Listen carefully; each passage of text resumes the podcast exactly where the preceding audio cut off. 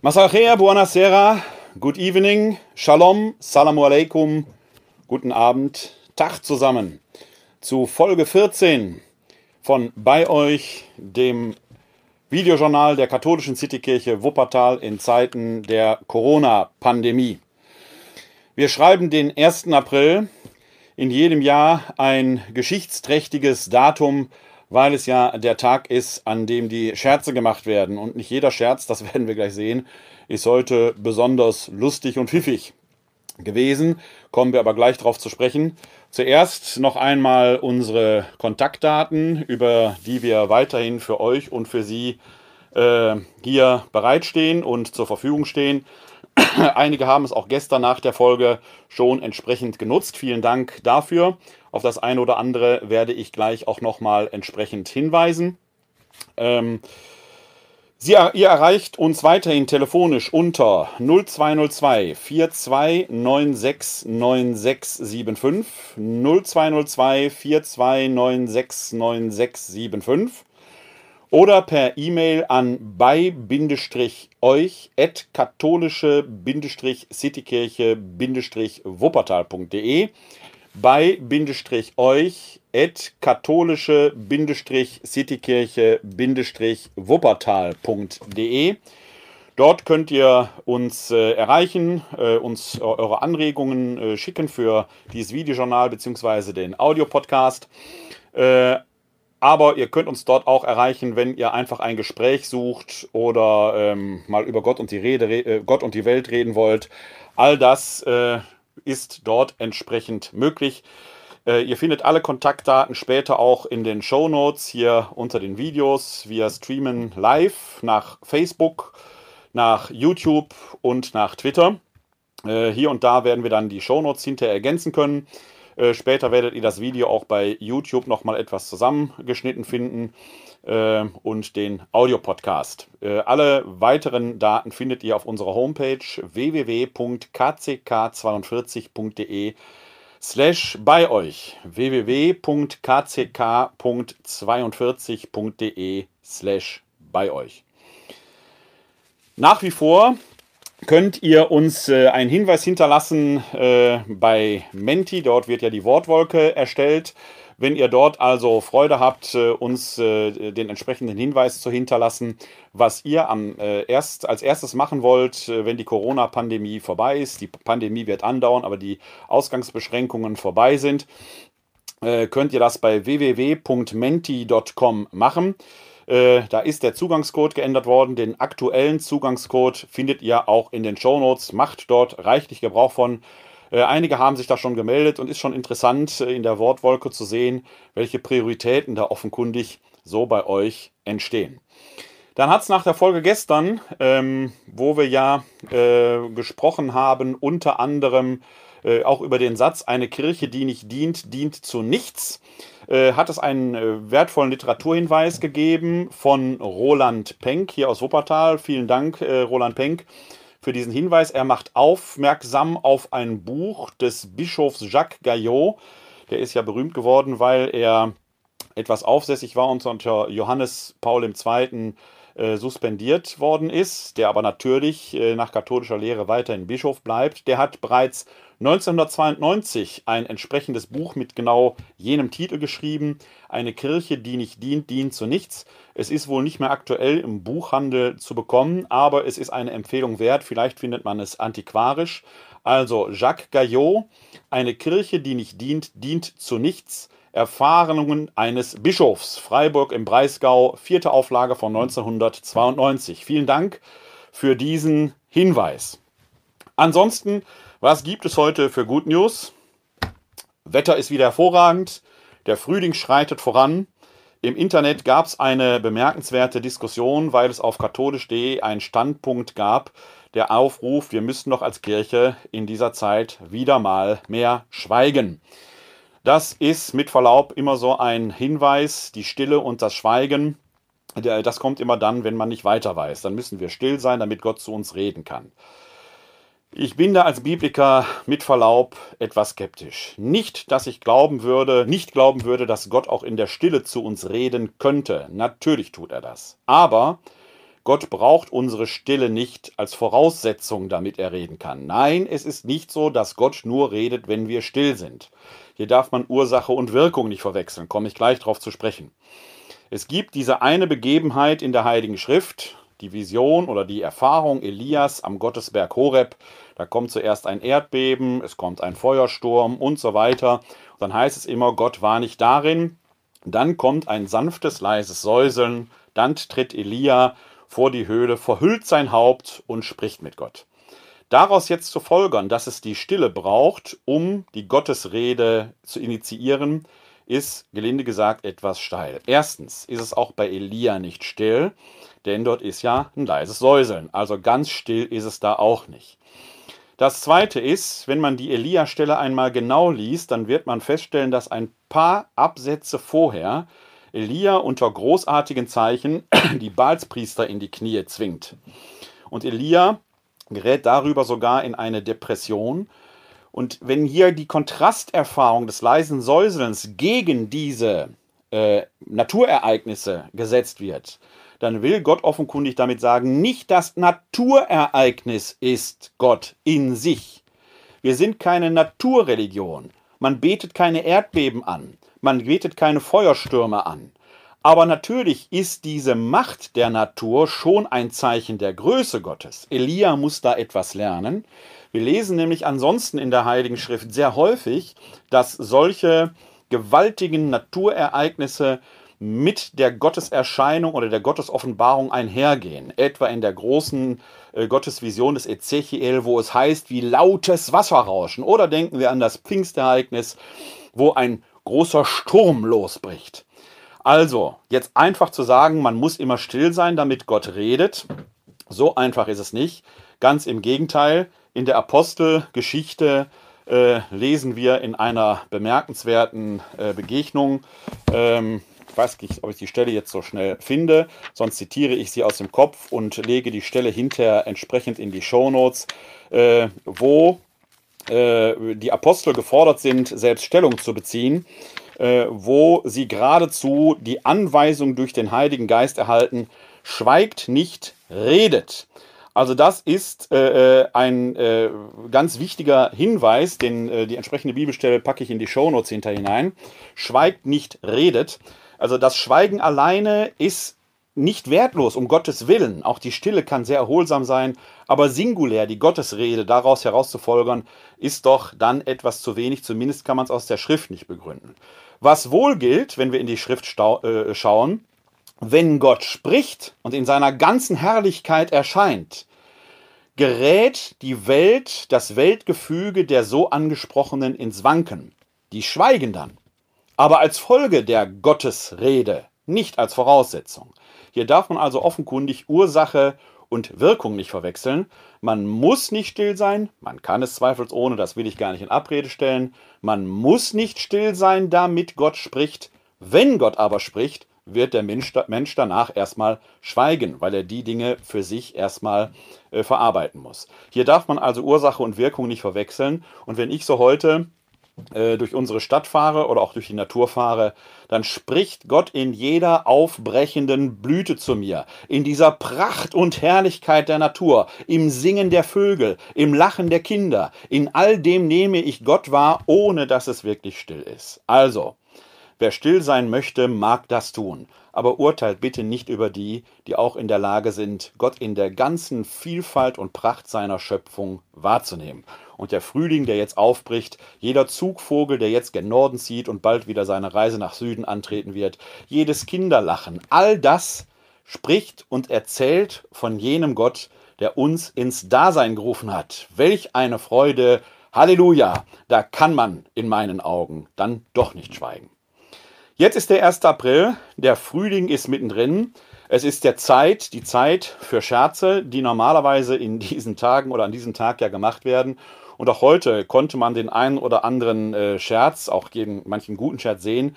Manche Scherze sind doch dann arg in die Hose gegangen. Heute Morgen passierte mir das, äh, als ich hier in eine Apotheke musste, da bildete sich oder ich sah schon eine sehr lange Schlange vor der Apotheke. Die Menschen in äh, gebührendem Abstand warteten geduldig auf Einlass und drinnen äh, kriegte ich dann mit, wie zahlreiche Masken, Einwegmasken verkauft werden sollen. Da gab es noch welche, es wurde rationiert, es wurde pro Person nur vier Stück äh, entsprechend abgegeben. Äh, und auf die Nachfrage, was denn da los sei, ich weiß natürlich, dass hier und da entsprechend die Diskussion um die Pflicht für den äh, Gesichtsschutz nachgedacht wird äh, hieß es dann, dass man bei einem Supermarkt hier in der Nähe, der stark frequentiert ist, nur noch mit Masken hereinkäme. Ich musste in eben jenem Supermarkt einen Einkauf tätigen, fuhr dann dahin und nirgendwo waren Masken zu sehen, außer vereinzelt von einzelnen Menschen, die die dort entsprechend trugen. Dann habe ich den Sicherheitsdienst, der da steht, angesprochen, der gesagt, das ist ein Aprilscherz, hätten Sie auch schon von gehört, bringt die Leute aber in Panik. Also solche äh, Aprilscherze sind dann doch geeignet, äh, eher weniger lustig zu sein, weil sie die Menschen in große Angst versetzen, gerade in Zeiten, wo wir ohnehin ja immer noch mit Hamsterkäufen zu tun haben. Und da konnte man ähm, auch einen Beitrag äh, lesen in einer Zeitung, den ich äh, euch ebenfalls in die Shownotes verlinke, was zum Beispiel Mitarbeiterinnen in Supermärkten am meisten nervt.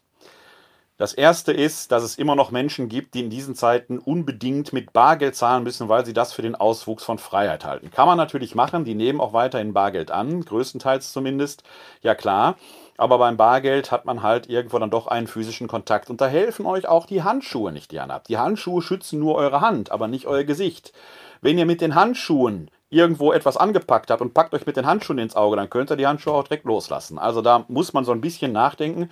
Also Bargeldverkehr hat natürlich immer was mit physischem Kontakt zu tun. In Zeiten, wo die physische Distanz gesucht werden soll, ist dann auch der Bargeldverkehr speziell.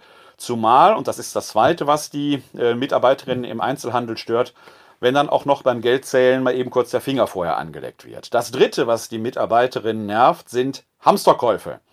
Natürlich nerven die. Wenn sich die Mitarbeiterinnen mit jedem auseinandersetzen müssen, dass es nicht für einen Einzelnen reicht, den Laden leer zu kaufen, sondern dass man als Nahversorger doch für einen größeren Teil der Bevölkerung da ist. Das vierte, was die Leute nervt im Einzelhandel ist, wenn Leute die Distanz nicht wahren. Das ist wahrscheinlich immer schon etwas nervig, wenn Menschen einem zu nahe kommen. Und da gibt es unter den Menschen ja auch gern die Anpacker, die einen immer direkt mal am Arm fassen. Ist immer schon nervig. In diesen Tagen nervt es noch viel mehr. Vor allen Dingen, wenn man dann einfach nur fragen will, wo steht die Milch, wo steht das Klopapier, was weiß ich was, was die Menschen halt so brauchen. Und dann nicht auf die Distanz fragen, sondern ganz, ganz nahe kommen. Das fünfte, was die Mitarbeiterinnen im Einzelhandel nervt, ist der Heldinnen-Epos. Die sagen, wir tun doch einfach nur unsere Arbeit. Und in einer der frühen Folgen unseres Videojournals und Audio-Podcasts, den hatte ich ja schon so überschrieben, ich sing gleich wieder die fühlen sich nicht an Heldinnen und das ist geradezu heldenhaft. Ich möchte jetzt nicht das fünfte, äh, den fünften Aspekt da überbetonen, äh, aber sie sagen, es gibt so viele Menschen, die unser Land hier am Laufen halten. Jede und jeder tut das letzten Endes an seiner Sache. Wenn jede und jeder das tut, was ihre und seine Sache ist, dann werden wir in diesem Land auch jetzt weiter vorankommen. Also ein bemerkenswerter Beitrag. Ich werde den in die Shownotes hinterpacken, könnt ihr euch selber angucken. Die Gesichtsschutzpflicht selber hat sich dann aber als Ente oder als Aprilscherz erwiesen. Äh, ein Aprilscherz scheint allerdings auch zu sein, wenn ein äh, findiger Rechtsanwalt äh, jetzt meint, er müsste all die verklagen, die jetzt hingehen und mit ihren Nähmaschinen selbst Gesichtsschutze nähen, weil ja eine äh, Maske äh, letzten Endes ein medizinisches Produkt sei und man das dann nicht Gesichtsmaske oder ähnlich nennen dürfte. Also wer in diesen Zeiten auch auf diese Weise versucht, sich zu bereichern, indem er Abmahnung ausspricht, der hat nicht nur nichts begriffen, sondern ich persönlich glaube nicht an die Hölle, dass es äh, sie die Hölle in dieser Weise gibt. Aber solche Leute, die sitzen in der Tat drin. Da bin ich dann bei einem weiteren Hinweis, wo wir über Aprilscherz äh, reden, äh, den mir gestern Abend noch Schwester Angela Köpikus äh, aus Kerpen-Horrem zugeschickt hat. Vielen Dank auch für diesen Hinweis. Da handelt es sich um eine ähm, aus äh, äh, der Tagesschau-App, vermute ich mal, die um 19.14 Uhr gestern Abend eintraf. Da hieß es äh, Gefängnisstrafen für Corona-Aprilscherze. Ich zitiere: Mehrere Staaten stellen Aprilscherze über die Pandemie unter Strafe. Thailand verweist auf Gesetze, die bis zu fünf Jahre Gefängnis vorsehen. Taiwans Präsidentin Tsai Ing-wen spricht von bis zu drei Jahren. Der Internetkonzern Google hat bereits seine traditionellen Scherze für dieses Jahr abgesagt. Das Bundesgesundheitsministerium bittet darum, auf erfundene Geschichten zu Coronavirus-Thematik zu verzichten, um der Gefahr von Falschinformationen zu begegnen. Und just das ist mir eben heute da im Einzelhandel passiert. Nicht, weil ich drauf reingefallen wäre, ich habe diesen Braten schon gerochen, aber viele, viele andere sind in mittelschwere Panik verfallen und äh, blockierten plötzlich eine Apotheke, weil sie dachten, sie könnten jetzt nicht in einen äh, Laden gehen hier in Deutschland ohne diese Gesichtsmasken dass die Originalmeldung vom Bundesgesundheitsministerium dazu lautet, äh, vom gestrigen Tag 14.38 Uhr. In der derzeitigen Situation bitten wir Sie darum, am 1. April diesen Jahres auf erfundene Geschichten zu der Coronavirus-Thematik zu verzichten. So kann die Gefahr minimiert werden, dass der Kampf gegen das Virus durch Falschinformationen zum Thema erschwert wird. Und Falschinformation zum Thema ist ein solches entscheidendes Stichwort, denn wenn es gerade um die Frage der Masken geht, die als äh, eine Schutzwirkung haben, sind ja die äh, Mitteilungen, die man in den letzten Tagen erhalten hat, äußerst disparat. Erst hieß es, die schützen nicht, jetzt wird in manchen Ländern doch wieder empfohlen, die zu tragen. In Taiwan laufen die Menschen die ganze Zeit damit herum. Es wird jetzt empfohlen, auch im kirchlichen Bereich werden Ehrenamtliche gebeten, doch äh, bitte entsprechende Masken äh, zu nähen. Und auch da sind mir schon äh, herzige Bilder zuteil geworden wo jemand offenkundig aus Spüllappen, die so etwas, diese löchrigen Spüllappen hat, eine Gesichtsmaske genäht hat. Da sagt man natürlich, okay. Also wenn ihr ein grobporiges Netz nehmt und da eine Gesichtsmaske draus näht, dann könnt ihr das auch direkt ganz sein lassen. Also bitte, bitte nachdenken. Diese Masken helfen nie euch. Die schützen nie euch. Die schützen aber, und das ist ein Wert, das darf man nicht vergessen, die schützen möglicherweise andere, wenn ihr den Virus in euch tragt. Solche Masken braucht ihr nicht draußen zu tragen, wenn ihr spazieren geht. Da passiert in der Regel nichts.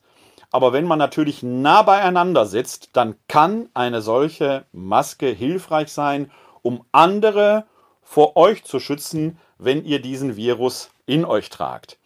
Die Gefahr, die ich bei dieser, diesem Maskenhype, der im Moment entsteht, sehe, ist, dass man insgesamt aber äh, aufgrund eines wie auch immer gearteten Placebo-Effektes so ein wenig die Verantwortung und die Wachsamkeit verliert, weil man ja denkt, ich bin ja durch die Maske geschützt und sich dann doch entsprechend zu, nähe, ne, zu nahe kommt. Der beste Schutz ever in diesen Tagen ist und bleibt die physische Distanz.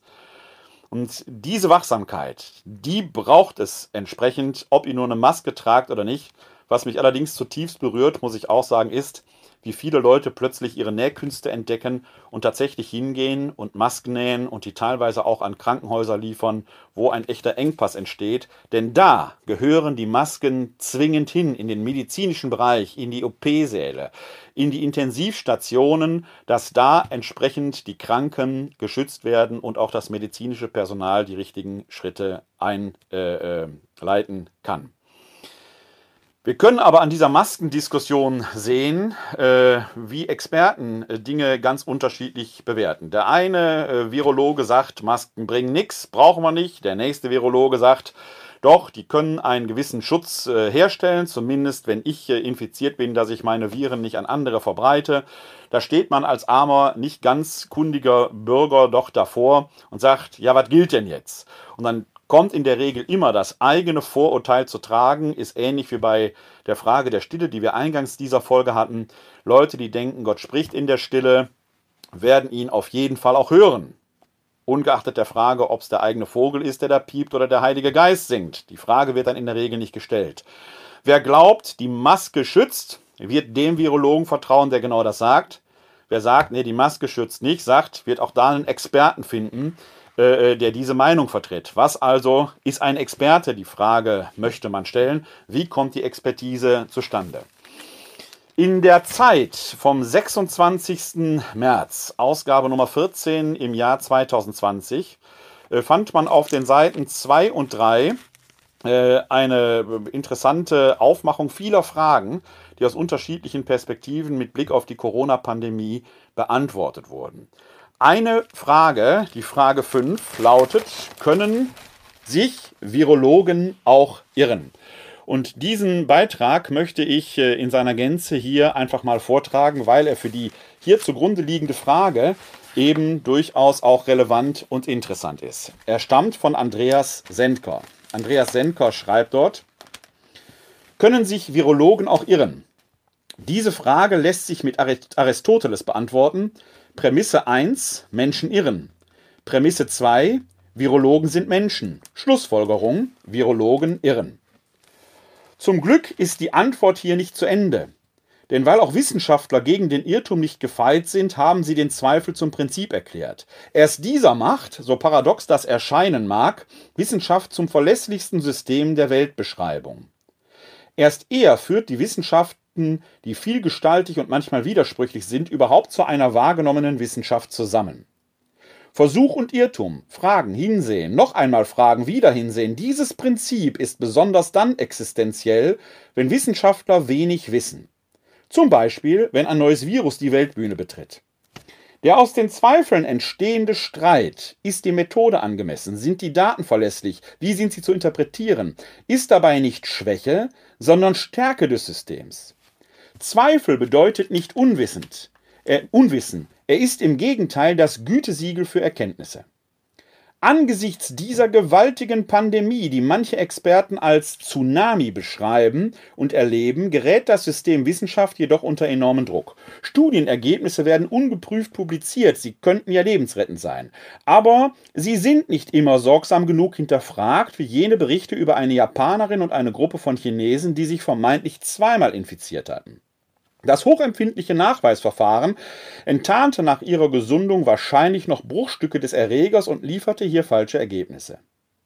Und auch zwischen Forschungswelten und Realwelt existierende Widersprüche, die unter dem Druck zur Erkenntnis manchmal aus dem Blick geraten.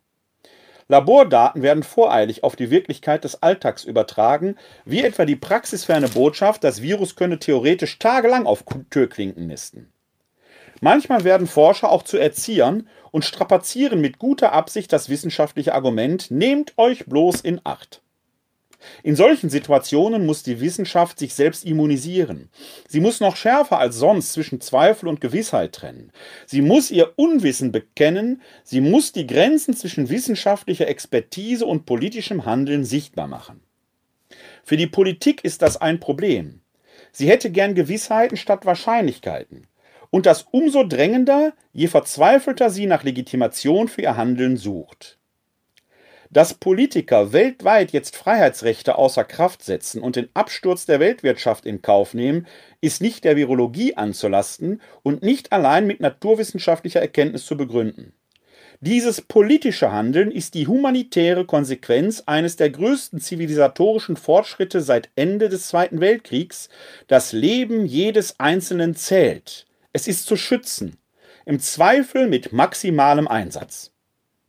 Noch schauen die politischen Verantwortlichen vor allem auf die Virologen und Epidemiologen, Epidemiologen. Die haben ihnen geraten, die Seuche abzubremsen, um Zeit zu gewinnen für den Notfallausbau des Gesundheitssystems, für die Suche nach Medikamenten und Impfstoffen, für die Rettung von Menschenleben. Die Bremse ist angezogen. Wie und wann man sie wieder löst? Darauf müssen neben den Medizinern nun auch die Philosophen, Soziologen und Psychologen, die Mathematiker und Ökonomen eine Antwort geben.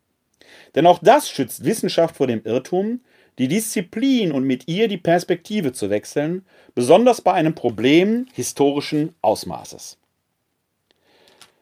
Soweit in, wie ich finde, bemerkenswerten Worten Andreas Senker. Genau das ist das, was in meinen Augen in diesen Tagen auch Not tut.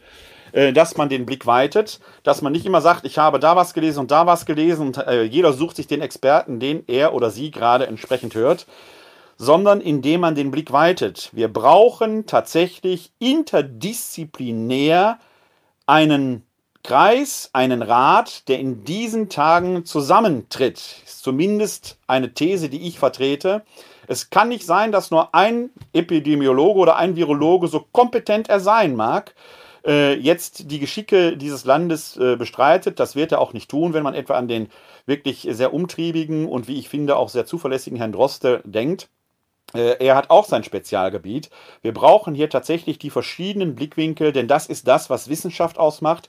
Das ist übrigens auch das, was Theologie ausmacht. Erkenntnis erwächst nur aus dem streitbaren Diskurs. Streit nicht in einem Destruk, sondern in einem konstruktiven Sinn.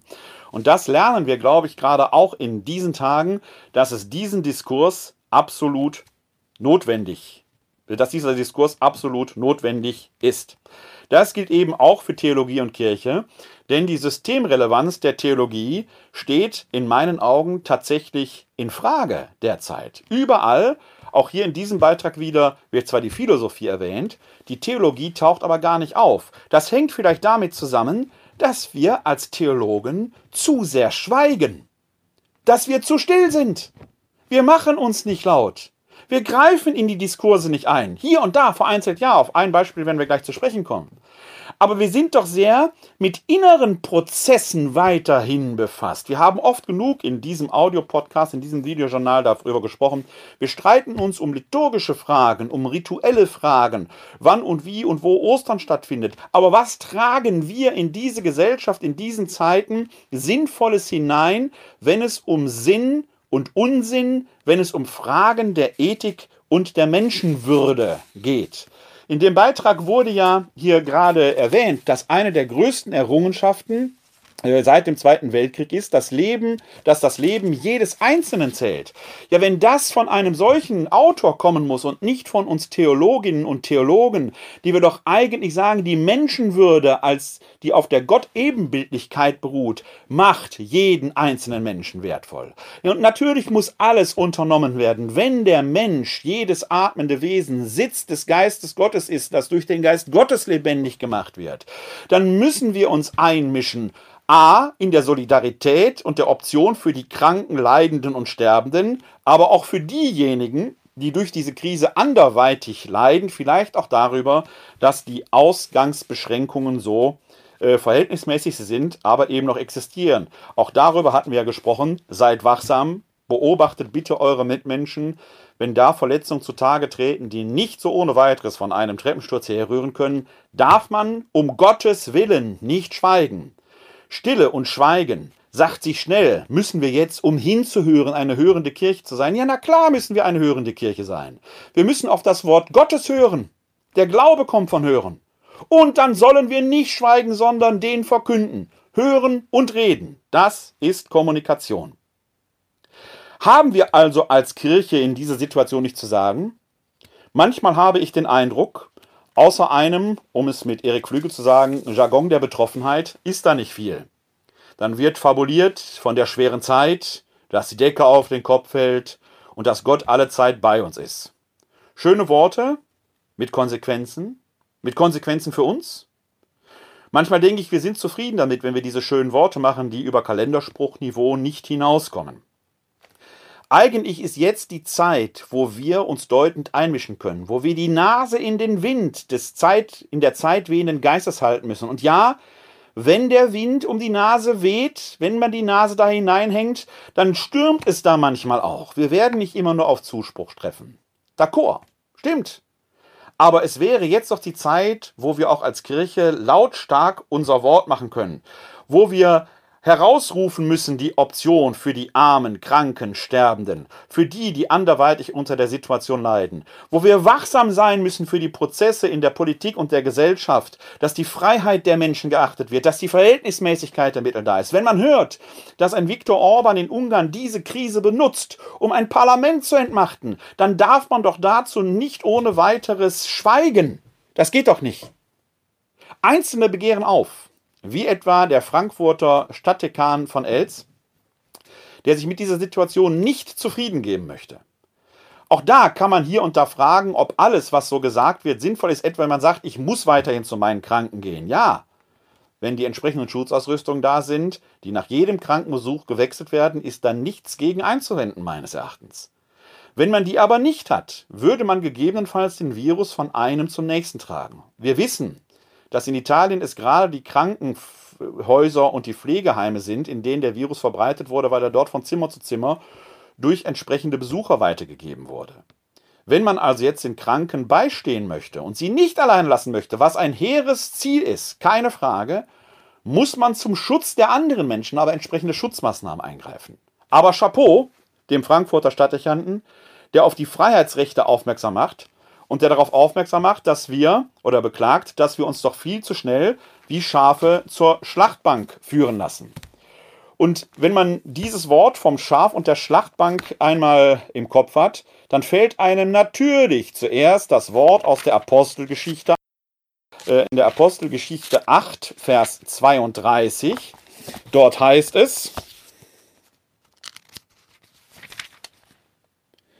Wie ein Schaf wurde er zum Schlachten geführt, und wie ein Lamm, das verstummt, wenn man es schert, so tat er seinen Mund nicht auf. In der Erniedrigung wurde seine Verurteilung aufgehoben, seine Nachkommen, wer wird von ihnen berichten? Denn sein Leben wurde von der Erde fortgenommen. Ein Zitat aus dem Buch des Propheten Jesaja, das hier äh, entsprechend zur Begründung des Handelns Jesu hergeleitet wird. Kann man jetzt daraus folgen, dass wir Christen alle in der Nachfolge Christi einfach wie stumme Schafe sein müssen und alles so ohne weiteres mitmachen? Wohl kaum.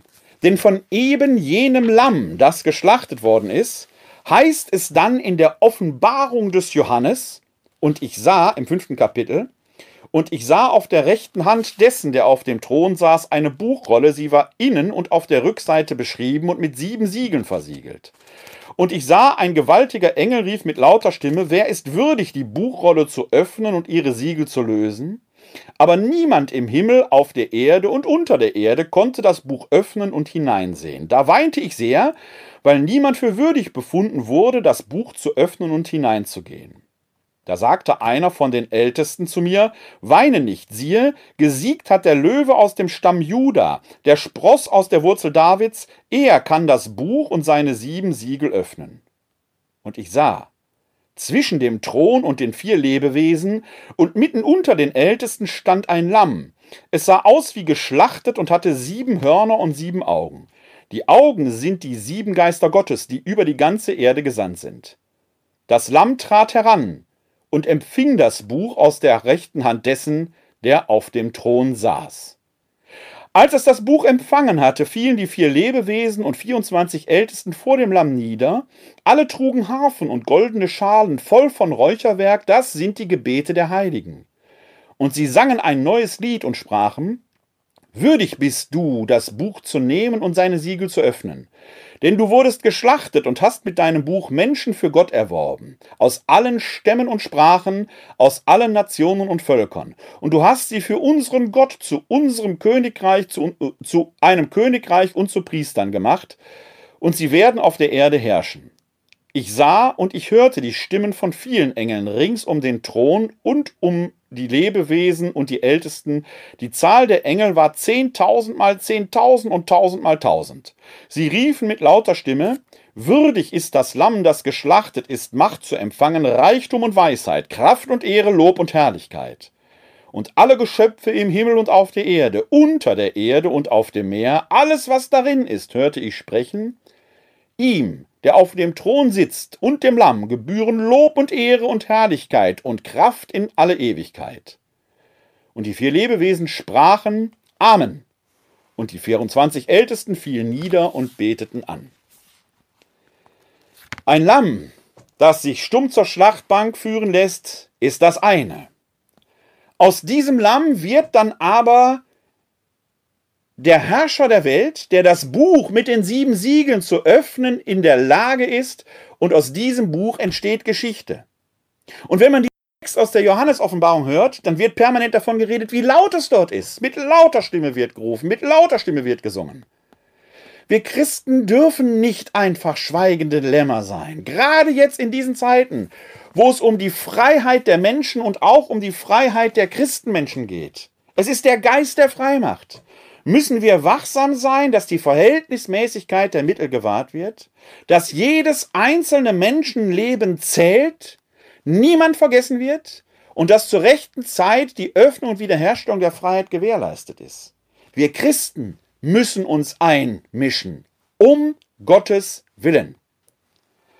Da stellt sich die Frage, ob sich jetzt wirklich alles ändert und wie das ist.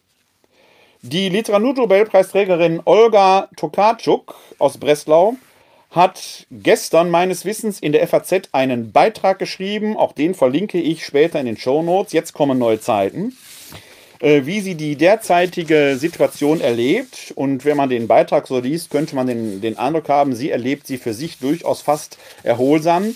Äh, dem kann man auch zustimmen, weil natürlich jetzt so die ganze Hektik einmal raus ist, aber natürlich neue Gefahren drohen. Sie schreibt am Ende ihres Beitrages, die vielen Grenzen, die zugeknallt wurden und die riesigen Schlangen an den Grenzübergängen waren sicher für viele junge Menschen ein Schock.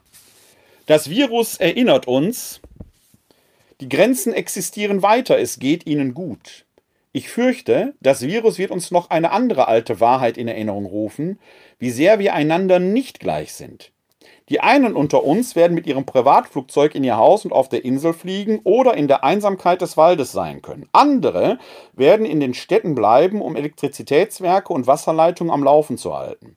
Wieder andere werden bei der Arbeit in Läden und Krankenhäusern ihre Gesundheit aufs Spiel setzen.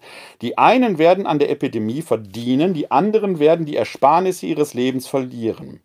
Die nahende Krise wird wahrscheinlich die Spielregeln, die uns so stabil erschienen, außer Kraft setzen. Viele Staaten werden mit der Krise nicht fertig werden und aufgrund ihrer Auflösung wird eine neue Ordnung zum Leben erwachen, wie es nach Krisen oft der Fall ist. Wir sitzen zu Hause, lesen Bücher und schauen Serien, aber in Wirklichkeit bereiten wir uns auf die Schlacht um eine neue Wirklichkeit vor, die wir uns noch nicht einmal vorstellen können. Nur beginnen wir langsam zu begreifen, dass nichts mehr so sein wird, wie es war. Die Zwangsquarantäne und die Kasernierung der Familie im Haus kann uns bewusst machen, was wir nur ungern zugeben würden, dass die Familie uns auf die Nerven geht, dass das Band der Ehe schon längst zerbröselt ist. Unsere Kinder werden die Quarantäne als Internetabhängige verlassen und vielen von uns wird die Sinn- und Nutzlosigkeit der Lage klar werden, in der sie rein mechanisch aufgrund der Trägheit der Masse stecken. Und was wird mit uns sein, wenn die Zahl der Morde, Selbstmorde und psychischen Krankheiten zunimmt? Vor unseren Augen verfliegt, verraucht ein Paradigma der Zivilisation, das uns über die letzten 200 Jahre geformt hat. Es lautete, wir sind die Herren der Schöpfung, wir können alles und die Welt gehört uns. Jetzt kommen neue Zeiten. Soweit Olga Tokarczuk in der FAZ. Ich muss sagen, dass ich nicht ganz dieser Analyse zustimmen möchte. Ich sehe die Gefahr, die aus diesen Worten spricht, durchaus auch. Bin aber eben der Meinung, dass gerade wir in der Kirche als Christinnen und Christen und ja auch wir Theologinnen und Theologen uns laut stark machen müssen, denn das, was wir vorhin hier aus dem Beitrag von Andreas Sendker in der äh, Zeit gehört haben, zeigt ja, es gibt nicht nur die eine Erkenntnis aus den 200 Jahren äh, der Vergangenheit, wir sind die Herren und Herrinnen der Schöpfung, sondern es gibt eben auch die Erkenntnis, das Leben jedes Einzelnen zählt, es ist zu schützen im Zweifel mit maximalem Einsatz. Es ist jetzt eben die Zeit der Wachsamkeit. Es ist viel zu früh, solche destruktiven und äh, dystopischen Zukunftsvisionen zu entwerfen. Mag sein, dass das eintritt. Meine Hoffnung ist größer, dass wir aus dieser Solidarität, die wir gerade erleben, vielleicht auch gestärkt hervorgehen. Zweifelsohne gibt es aber genau natürlich solche Situationen, weshalb Wachsamkeit auch im engsten Bekanntenkreis gefragt ist. Solidarität ist kein Lippenbekenntnis. Solidarität zählt jetzt und wird auch in Zukunft zählen. Wir brauchen also die Wachsamkeit. Krisen sind in jedem Fall Zeiten, in denen sich etwas ändert. Ob Krisen immer Chancen sind, darüber sprachen wir gestern, ist eine ganz andere Frage. Was jetzt aber zählt, ist, dass wir wachsam sind.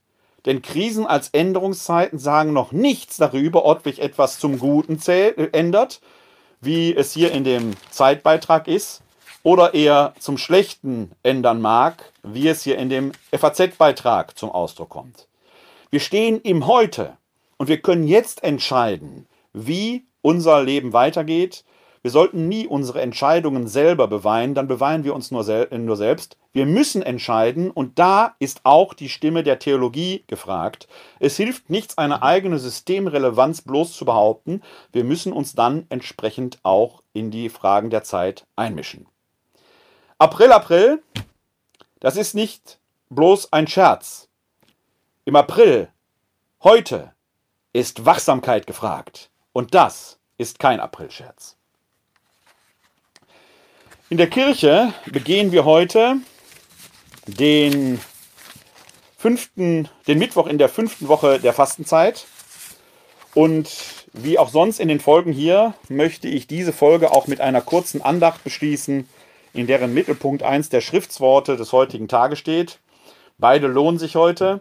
In der ersten Lesung ist von König Nebukadnezar und den Jünglingen im Feuerofen die Rede. Äh, ich werde jetzt aber das Evangelium äh, vortragen und auch ganz kurz auslegen. Es findet sich im Johannesevangelium Kapitel 8 die Verse 31 bis 42. Aus dem heiligen Evangelium nach Johannes. Ehre sei dir, o Herr. In jener Zeit sprach Jesus zu den Juden, die an ihn glaubten, Wenn ihr in meinem Wort bleibt, seid ihr wirklich meine Jünger. Dann werdet ihr die Wahrheit erkennen, und die Wahrheit wird euch befreien. Sie erwiderten ihm, Wir sind Nachkommen Abrahams und sind noch nie Sklaven gewesen. Wie kannst du sagen, ihr werdet frei sein? Jesus antwortete ihnen, Amen, Amen, das sage ich euch, Wer die Sünde tut, ist Sklave der Sünde. Der Sklave aber bleibt nicht für immer im Haus, nur der Sohn bleibt für immer im Haus. Wenn euch also der Sohn befreit, dann seid ihr wirklich frei. Ich weiß, dass ihr Nachkommen Abrahams seid, aber ihr wollt mich töten, weil mein Wort in euch keine Aufnahme findet. Ich sage, was ich beim Vater gesehen habe, und ihr tut, was ihr von eurem Vater gehört habt. Sie antworteten ihm, unser Vater ist Abraham. Jesus sagte zu ihnen, wenn ihr Kinder Abrahams wärt, würdet ihr so handeln wie Abraham. Jetzt aber wollt ihr mich töten, einen Menschen, der euch die Wahrheit verkündet hat, die Wahrheit, die ich von euch gehört habe. So hat Abraham nicht gehandelt. Ihr vollbringt die Werke eures Vaters. Sie entgegneten ihm, wir stammen nicht aus einem Ehebruch, sondern wir haben nur den einen Vater, Gott. Jesus sagte zu ihnen, wenn Gott euer Vater wäre, würdet ihr mich lieben. Denn von Gott bin ich ausgegangen und gekommen. Ich bin nicht in meinem eigenen Namen gekommen, sondern er hat mich gesandt. Evangelium unseres Herrn Jesus Christus. Lob sei dir Christus. Ist das nicht mal wieder ein merkwürdiger Text? Am Anfang heißt es, dass Jesus zu den Juden spricht, die an ihn glaubten. Und dann redet er die ganze Zeit dazwischendurch, dass sie ihn umbringen wollen. Ja, was denn nun? Die Sache ist offenkundig nicht so einfach. Man kann sich nie so ganz sicher sein. Das ist, wie eingangs in dieser Folge erwähnt, mit der Stille so. Wir Menschen versuchen den Dingen Sinn zu geben. Und wenn etwas Sinnloses da ist oder wir etwas nicht definieren können, dann produziert unser Gehirn Sinn. Probiert's mal aus. Setzt euch mal in einen dunklen Raum Ihr werdet plötzlich Schatten sehen, wo keine sind. Euer Gehirn versucht Sinn zu produzieren, wo nichts ist. Ähnlich ist es auch mit der Stille. Euer Hirn wird etwas hören. Aber ist es Gott? Oder nur eine Autosuggestion? Wer weiß das schon? Wie wollt ihr urteilen? Wir tragen immer unser Vorurteil hinein, weil irgendwo irgendjemand mal gesagt hat, Gott spricht in der Stille zu euch. Hört sich ja auch toll an. Hören wir dann etwas und wir denken, Gott würde zu uns reden. Hier ist auch von Vorurteilen die Rede. Denn die, mit denen Jesus dort ringt, haben ja ihr Vorurteil, sie würden doch nur das tun als Kinder Abrahams, als Söhne und Töchter Abrahams, den sie als ihren Vater bezeichnen. Und Jesus sagt, nee, tut ihr nicht. Ihr glaubt eben nicht einfach. Ihr rennt einfach nur einem Vorurteil hinterher, etwas, was die Tradition so überliefert hat, und ihr denkt gar nicht mehr nach. Wenn ihr nachdenken würdet, würdet ihr die Wahrheit erkennen, die in mir zu euch kommt. Und das ist doch das Bemerkenswerte. Hier geht es nicht um eine Wahrheit, die gesatzt in der Schrift ist, sondern die Wahrheit, die Jesus verkündet, ist in ihm gegenwärtig. Er ist die Wahrheit, der Weg und das Leben. Und das ist etwas, was uns Christen ausmacht, zutiefst. Am Beginn des Johannesevangeliums steht es schon. Das Wort ist Fleisch geworden. Die Schrift, die heilige Schrift ist für uns wertvoll. Ja, heilig. Sie ist das Wort Gottes. Aber hier in dieser Ausgabe, könnte jede beliebige andere sein, sind es letzten Endes nur schwarze Striche auf weißem Grund. Nicht das Buch ist heilig, sondern das, was dort geschrieben und überliefert ist, wird heilig, wenn ich es Fleisch werden lasse in mir.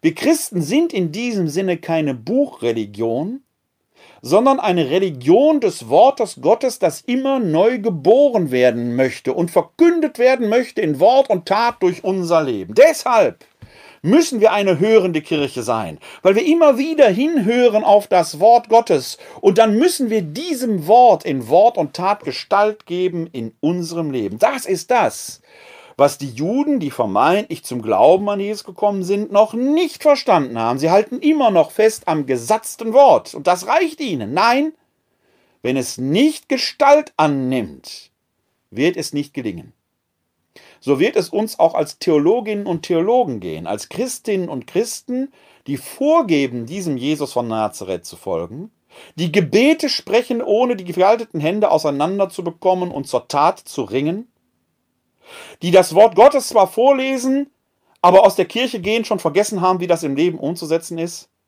Wenn wir dem Wort Gottes nicht Gestalt geben, haben wir noch nicht mal die Hälfte des Auftrages erfüllt. Wenn er die Wahrheit, der Weg und das Leben ist und wir ihm darin nachfolgen, müssten wir es machen, wie er, so gut es eben geht, dem Wort Gottes Gestalt geben. Zum Schluss der heutigen Andacht möchte ich ein Lied singen, das diesmal nicht im Gotteslob steht, das äh, in meiner Jugend aber bedeutsam war. Kein schöner Land in dieser Zeit. Ich finde eines der schönsten Abendlieder, die wir kennen von einem äh, Menschen gesammelt, ist ein altes, sehr altes Volkslied, Zuckermalio, vom Niederrhein stammend, der aber auch hier im Bergischen Land, durchs Bergische Land gezogen ist. Und angeblich soll, dieses, soll er diesem Lied, äh, kein schöner Land in dieser Zeit hier im Bergischen Land, begegnet sein. Er hat es dann in seine äh, Volksliedersammlung aufgenommen, als er in Waldbröl, äh, in Waldbröl geboren wurde. Äh, er soll das aufgenommen haben in seine Volksliedersammlung. Und dieses Lied möchte ich abschließend in dieser Andacht singen. Kein schöner Land in dieser Zeit, als hier das unsere weit und breit, wo wir uns finden, wohl unter Linden zur Abendzeit. Wo wir uns finden, wohl unter Linden zur Abendzeit. Da haben wir so manche Stund gesessen wohl in froher Rund und hatten singen die Lieder klingen im Eichengrund. Und hatten singen die Lieder klingen im Eichengrund dass wir uns hier in diesem Tal noch treffen so viel hundertmal. Gott mag es schenken, Gott mag es lenken, er hat die Gnad. Gott mag es schenken, Gott mag es lenken, er hat die Gnad. Nun Leute, eine gute Nacht der Herr im hohen Himmel wacht, in seiner Güten uns zu behüten ist er bedacht. In seiner Güten uns zu behüten ist er bedacht. Ihr Menschen wisst, was uns vereint, eine andere Sonne hell uns scheint, in der wir leben, zu ihr wir streben als die gemeint. In ihr wir leben und zu ihr wir streben als die gemeint.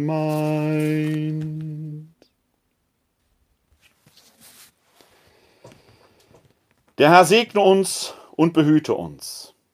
Er bewahre uns vor Unheil und führe uns zum ewigen Leben. Das gewähre uns der dreieine Gott, der Vater, der Sohn und der Heilige Geist. Amen. Bleiben Sie gesund und helfen Sie anderen gesund zu bleiben. Glück auf!